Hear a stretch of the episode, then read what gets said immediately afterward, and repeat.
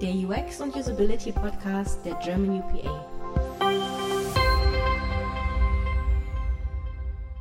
Hallo und herzlich willkommen zu einer neuen Ausgabe des UX und Usability Podcast. Ich sitze hier mit Frieda und zwei Gästen, auf die ich mich schon sehr lange freue.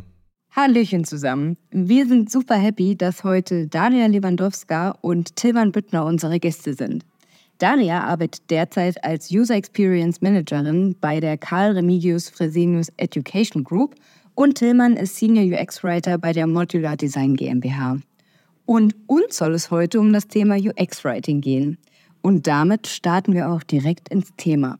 Hi Daria, hi Tillmann, schön, dass ihr heute bei uns seid.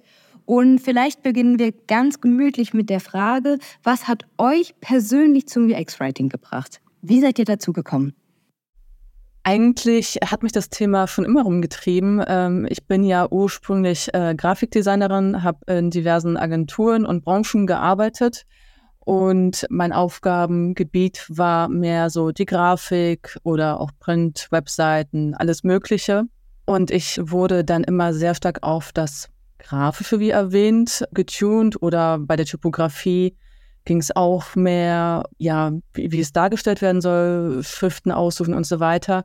Aber was genau die Texte erreichen sollen, das war dann immer sehr ähm, einseitig und sehr marketing-spezifisch. Heißt, wie wollen wir uns präsentieren, wie wollen wir die anderen catchen und immer weniger wurde mit einbezogen, ja, was möchten die NutzerInnen eigentlich?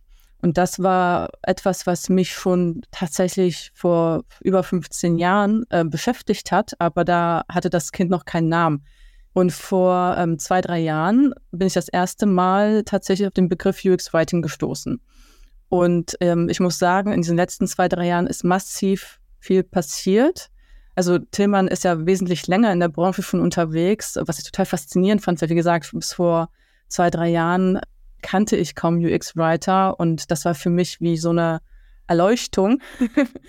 da gibt es echt einen Oberbegriff, da gibt es Menschen, die sich professionalisieren auf diesem Gebiet, großartig, aber warum haben wir das in unserem Team nicht? Und warum habe ich bis jetzt ähm, auch noch nichts davon gehört? Und dann bin ich halt eingestiegen. Also ich bin nach wie vor keine UX-Writerin. Ich bin ähm, derzeit UX-Managerin mit Schwerpunkt auf Design. Und deswegen finde ich trotzdem sehr, sehr wichtig, dass UX-Writing ein Bestandteil wird, in dem dort, wo ich gerade bin in meinem Job, versuche ich ja UX zu implementieren. Glücklicherweise habe ich jetzt auch schon eine UX-Writerin bei mir im Team äh, was sehr ungewöhnlich ist, weil ähm, Tim wird bestätigen, dass das eigentlich, wenn man ein UX-Team aufbaut, der UX-Writer, die UX-Writerin, die Person ist, die als allerletztes irgendwie so noch mit aufgeschult, mit an Bord genommen wird. Und ja, um da eine gewisse Awareness zu schaffen für das Thema und da auch voranzustreiten und die Wichtigkeit aufzuzeigen, ja, das war die Intention, warum ich den Arbeitskreis UX Writing dann bei der German UPA gegründet habe, aber dazu komme ich bestimmt später, deswegen gebe ich mal das Zepter weiter an Tillmann. Ja, bei mir ist es schon eine Weile her. Ich bin 2010 habe ich noch bei einer Agentur gearbeitet als Texter, Lektor und Übersetzer und eine Kollegin von mir hat bei Xing gearbeitet und hat dann gesagt, die brauchen mal jemanden, der irgendwie Texte da für die Plattform macht. Und so bin ich da hingekommen und wusste von gar nichts irgendwas, was jetzt ähm, digitale Produkte überhaupt angeht. War also sehr unbedarft. Und damals hatten sie gerade, äh, waren die Texte rübergewandert ins UX-Team. Vorher war das das International Team und die haben dann eben auch so Translations gemacht, also Übersetzungen. Und am Anfang haben mir die Leute dann auch so die Texte so rübergeworfen, kannst du hier nochmal die Translation machen. Bei Xing habe ich erst überhaupt gelernt, was UX bedeutet, habe es kennen und lieben gelernt und eben auch gemerkt, wie viel Texte zu guter UX beitragen können. Welche Frage natürlich auch immer wieder aufkommt, ist, welchen Stellenwert UX-Writing im Unternehmen hat. Daria, bei dir klang das ja gerade schon ein bisschen mit an und vielleicht steigen wir da einfach noch mal ein bisschen tiefer rein. Wie habt ihr das etabliert? Wir können ja erstmal mit den Unternehmen beginnen, für die ihr selber arbeitet und werfen dann einen Blick auf andere Unternehmen bzw. wie ihr das dort wahrnehmt. Bei uns, wie gesagt, wir haben ja zum Glück schon eine UX-Writerin. Dort, wo ich vorher war im Unternehmen, hatten wir es auf dem Schirm, aber wir hatten jetzt auch keine Spezialistin dafür an Bord. Und wir arbeiten sehr eng zusammen mit dem Content äh, beziehungsweise mit den Copywritern oder dem Redaktionsteam. SEO muss ja auch mit einbezogen werden und uns ist allen bewusst, dass UX Writing auf jeden Fall seine Daseinsberechtigung hat und entsprechend auch eingesetzt wird, beziehungsweise meine Kollegin in die Projekte hineingezogen wird. Ich schlaue sie immer auf. Ja, also da ist auf jeden Fall der, der Step schon gut vorangeschritten, aber das ist wirklich dann eher die Ausnahme, die ich leider noch beobachte, wenn ich mit anderen Unternehmungen spreche.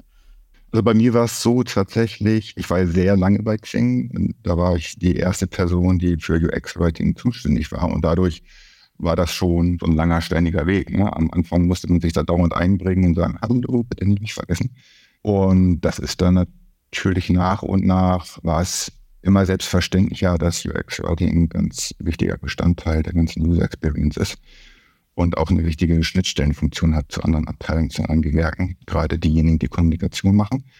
Und das Team ist dann auch entsprechend angewachsen. Ne? Ich glaube, da arbeiten mittlerweile jetzt acht Leute im UX-Writing insgesamt. Das ist schon ziemlich cool. Mittlerweile bin ich ähm, nicht mehr bei Xing, sondern bei einer kleinen, feinen UX-Agentur in Altona. Da hat das auch einen großen Stellenwert und es ist auch zunehmend tatsächlich Kunden wichtiger, dass jemand dabei ist, der sich mit den Texten auskennt, weil, glaube ich, das Bewusstsein dafür gestiegen ist, dass Texte eben so dieses unmittelbare Verbindungsglied zu den Leuten sind, die die Software und Apps benutzen. Das ist ein Bewusstsein, das wie da ja schon gesagt hat, eigentlich in, in den letzten Jahren besonders stark gewachsen ist. Na, das ist ja quasi schon die perfekte Überleitung. Was denkt ihr denn unterscheidet Unternehmen, die UX-Writing nutzen, beziehungsweise es haben, von Unternehmen, die es eben nicht nutzen? Würdet ihr sagen, die haben dann automatisch eine schlechte Usability in der Applikation oder wo seht ihr da die Unterschiede? Wie erkennt man das?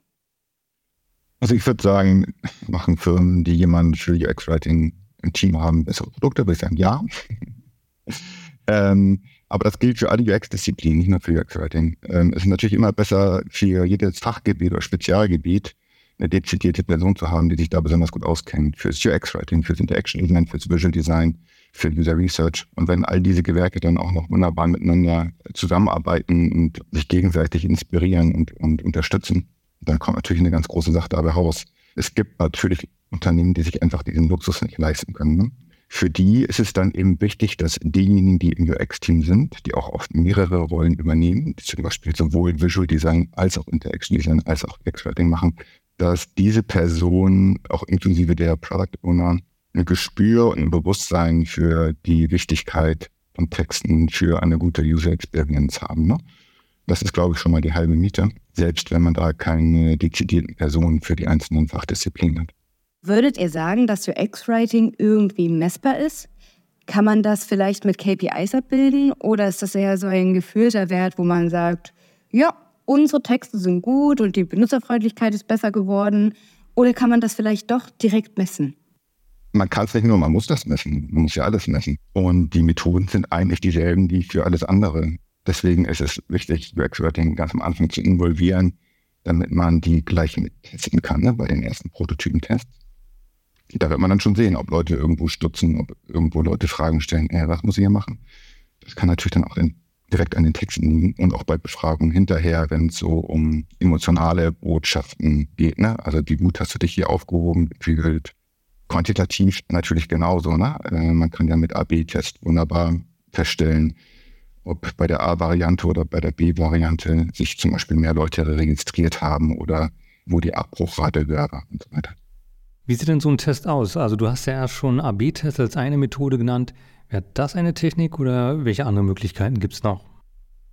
Also die qualitativen Tests sind natürlich irgendwie eingebunden in normalen Prototypentests an. Dann schaut man sich einen Prototypen an und der kann ja gesteuert oder ungesteuert sein. Wenn er ungesteuert ist, dann muss man einfach durch Beobachtung schauen, wo bleiben die Leute hängen und sind die Texte eventuell dafür verantwortlich oder gibt es zum Beispiel positives Feedback, weil irgendeine Resonanz oder eine Erfolgsmeldung besonders charmant geschrieben wurde. Das kann man durch qualitative Methoden ganz gut herausfinden und auch in der Nachbefragung äh, mit welchem Gefühl die Leute da rausgegangen sind, ob die spontan irgendwas erwähnen von wegen, und dann gab es da ein kleines Gut gemacht und es hat mich total gefreut oder irgendwie sowas. Ne?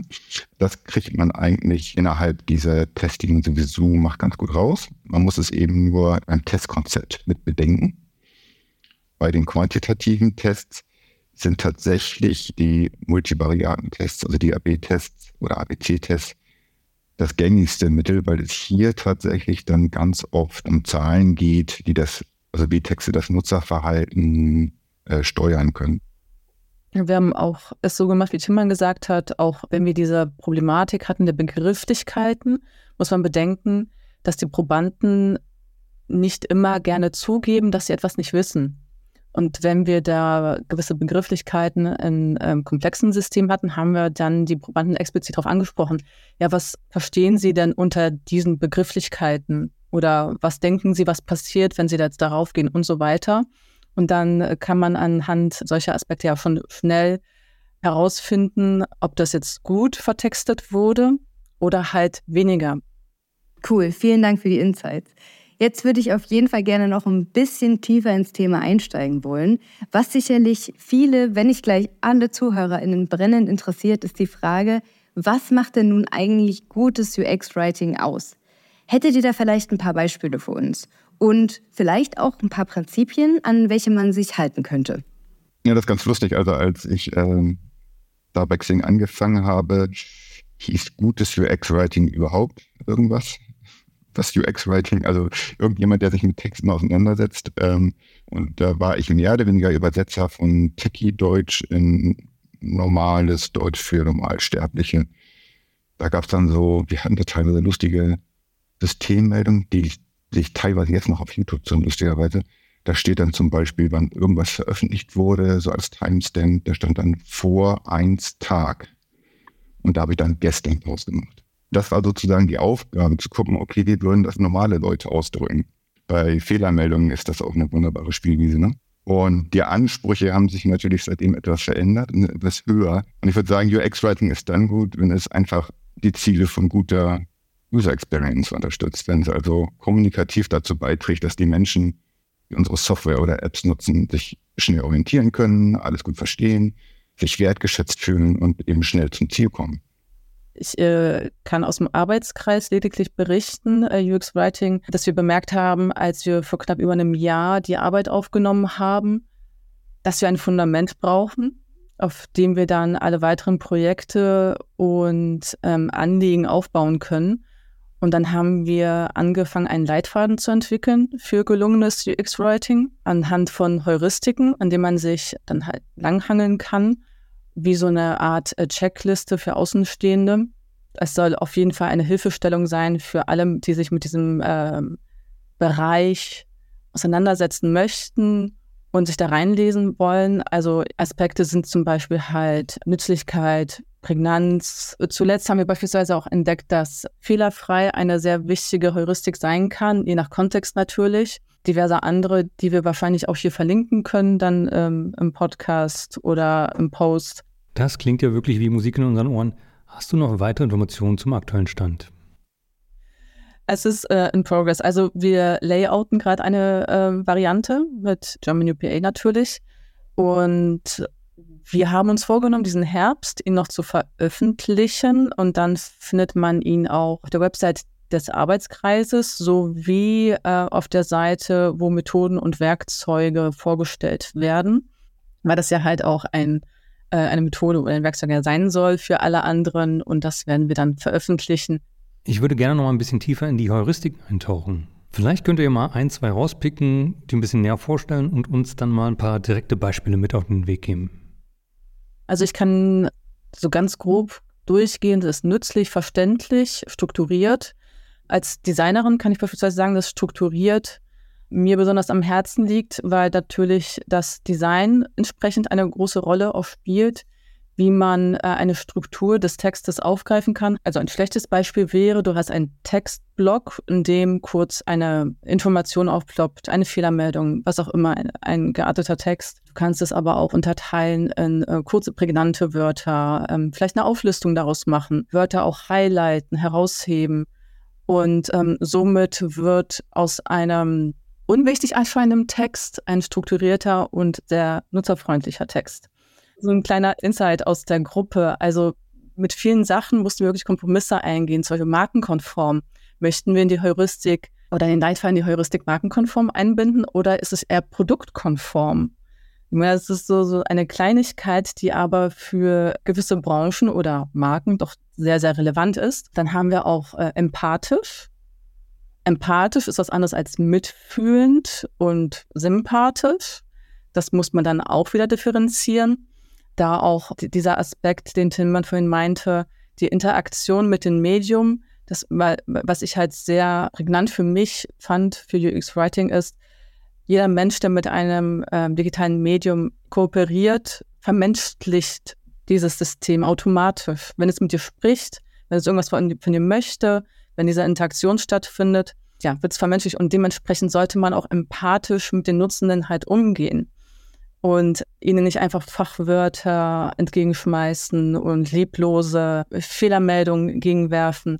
Ähm, Tilman, was möchtest du noch für ein Beispiel nehmen? Zu Markenkonform, ich bin ganz froh, dass es mit reingekommen ist, weil sich dahinter ja die Tonalität von so einer Software, von so einem digitalen Produkt verbirgt. Wie spricht dieses Ding mit mir? Das ist einfach eine wunderbare Verbindung, zum Beispiel zum Marketing oder zu allen anderen Berührungspunkten, die NutzerInnen mit der Marke unter dem, oder dem Unternehmen haben. Ne? Da kann man wunderbar mit denen zusammenarbeiten und dafür sorgen, dass die gesamte Kommunikation aus einem Guss ist und die Leute das Gefühl haben, hier werde ich mit ein und derselben Stimme angesprochen. Und dann denkt man sich dazu Eigenschaften aus. Also wie ist die Person denn so drauf? Freundlich ist sie natürlich immer, aber ist sie zum Beispiel eher höflich distanziert, weil es der Kontext oder mit das, das der bestimmte Service erfordert oder eher locker flockig mit Jugendsprache gespickt. Deswegen wirkt sich die Persönlichkeit dann auch direkt auf die Markensprache aus. Und da gibt es eben diese zwei Komponenten. Das eine ist die Stimme und das eine ist der Ton. Und die Stimme, die bleibt immer gleich.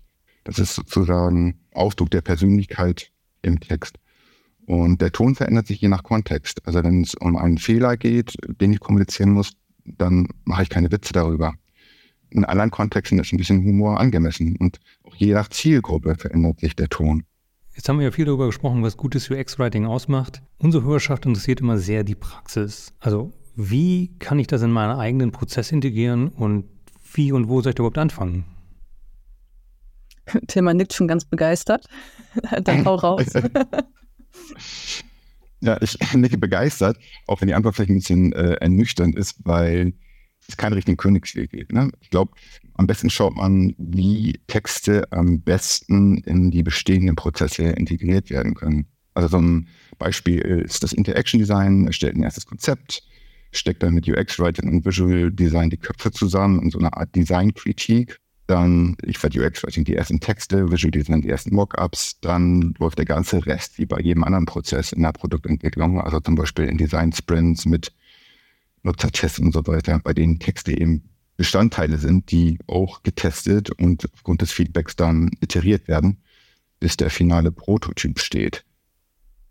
Ja, da stimme ich zu. Ich denke, wichtig ist noch zu erwähnen, dass die Lorem-Ipsum-Zeiten auch vorbei sind. Man von Anfang an die Texte auch bedenken muss, wie Tillmann gerade gesagt hat, und nicht erst zum Ende eines Designs oder erstmal irgendwelche Füllwörter einpflegt, sondern von Beginn an schaut, okay, ist dann alles enthalten, was wir brauchen, fehlt noch irgendwas. Ich finde es immer total schade, wenn manchmal auch Intro-Texte fehlen auch, oder eine äh, sowas wie, wie ein Willkommen im System, wenn man einfach reinkommt, dass man begrüßt wird. Das sind so Kleinigkeiten, die aber den ganz, ganz großen Unterschied machen. Und das sollte wirklich im Prozess so weit vorne stehen wie nur möglich und ja, wenn man sich äh, zumindest anfängt damit zu beschäftigen, dann wird man auch ganz, ganz viele Stellschrauben auch noch finden. Und was sind dabei so die größten Herausforderungen?